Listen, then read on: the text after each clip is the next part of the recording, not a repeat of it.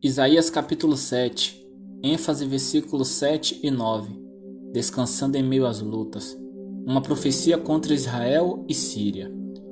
Assim diz o Senhor Deus: Isto não subsistirá, nem tampouco acontecerá, mas a cabeça da Síria será Damasco, e o cabeça de Damasco Rezim, e dentro de sessenta e cinco anos Efraim será quebrantada, e deixará de ser povo. Entretanto, a cabeça de Efraim será Samaria, e a cabeça de Samaria o filho de Remalias. Se o não crerdes, certamente não ficarei firmes. O que de mais comum acontece na história de Israel são levantes inimigos.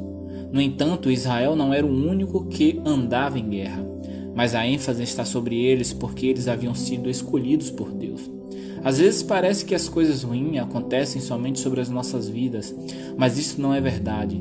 Milhares de outras pessoas estão lutando as suas próprias batalhas. Algumas destas pessoas estão perdendo, outras estão vencendo. Neste contexto, a Bíblia relata que Efraim e uma das tribos se juntam com a Síria para combater a Israel. A Bíblia menciona também que o coração do povo de Israel se move como o vento move as folhas das árvores, dando o entendimento de temor contra os inimigos. O que estava acontecendo no real é que eles estavam apavorados diante daquele problema, assim como nós ficamos por vezes desanimados diante dos nossos problemas.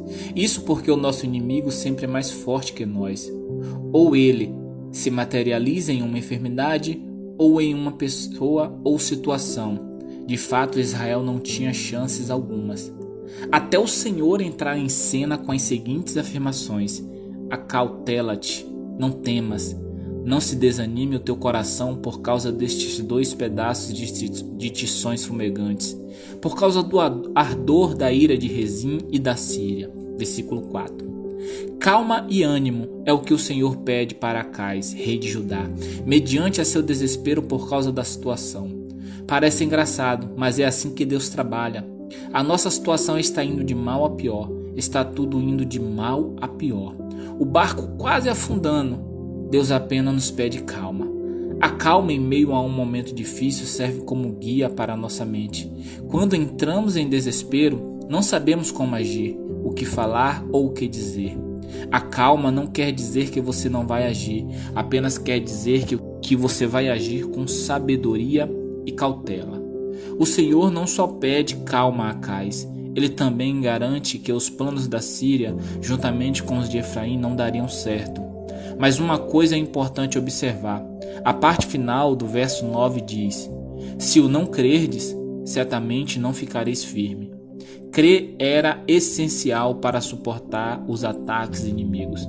A crença é o que te mantém vivo e confiante de que as coisas vão dar certo, de que a situação vai mudar. A crença é o que te mantém vigilante, e sempre pronto. Quando deixamos de crer, já não temos mais pelo que lutar. Desafio de hoje: acredite um pouco mais no que o Senhor te prometeu. Tem bom ânimo e descansa.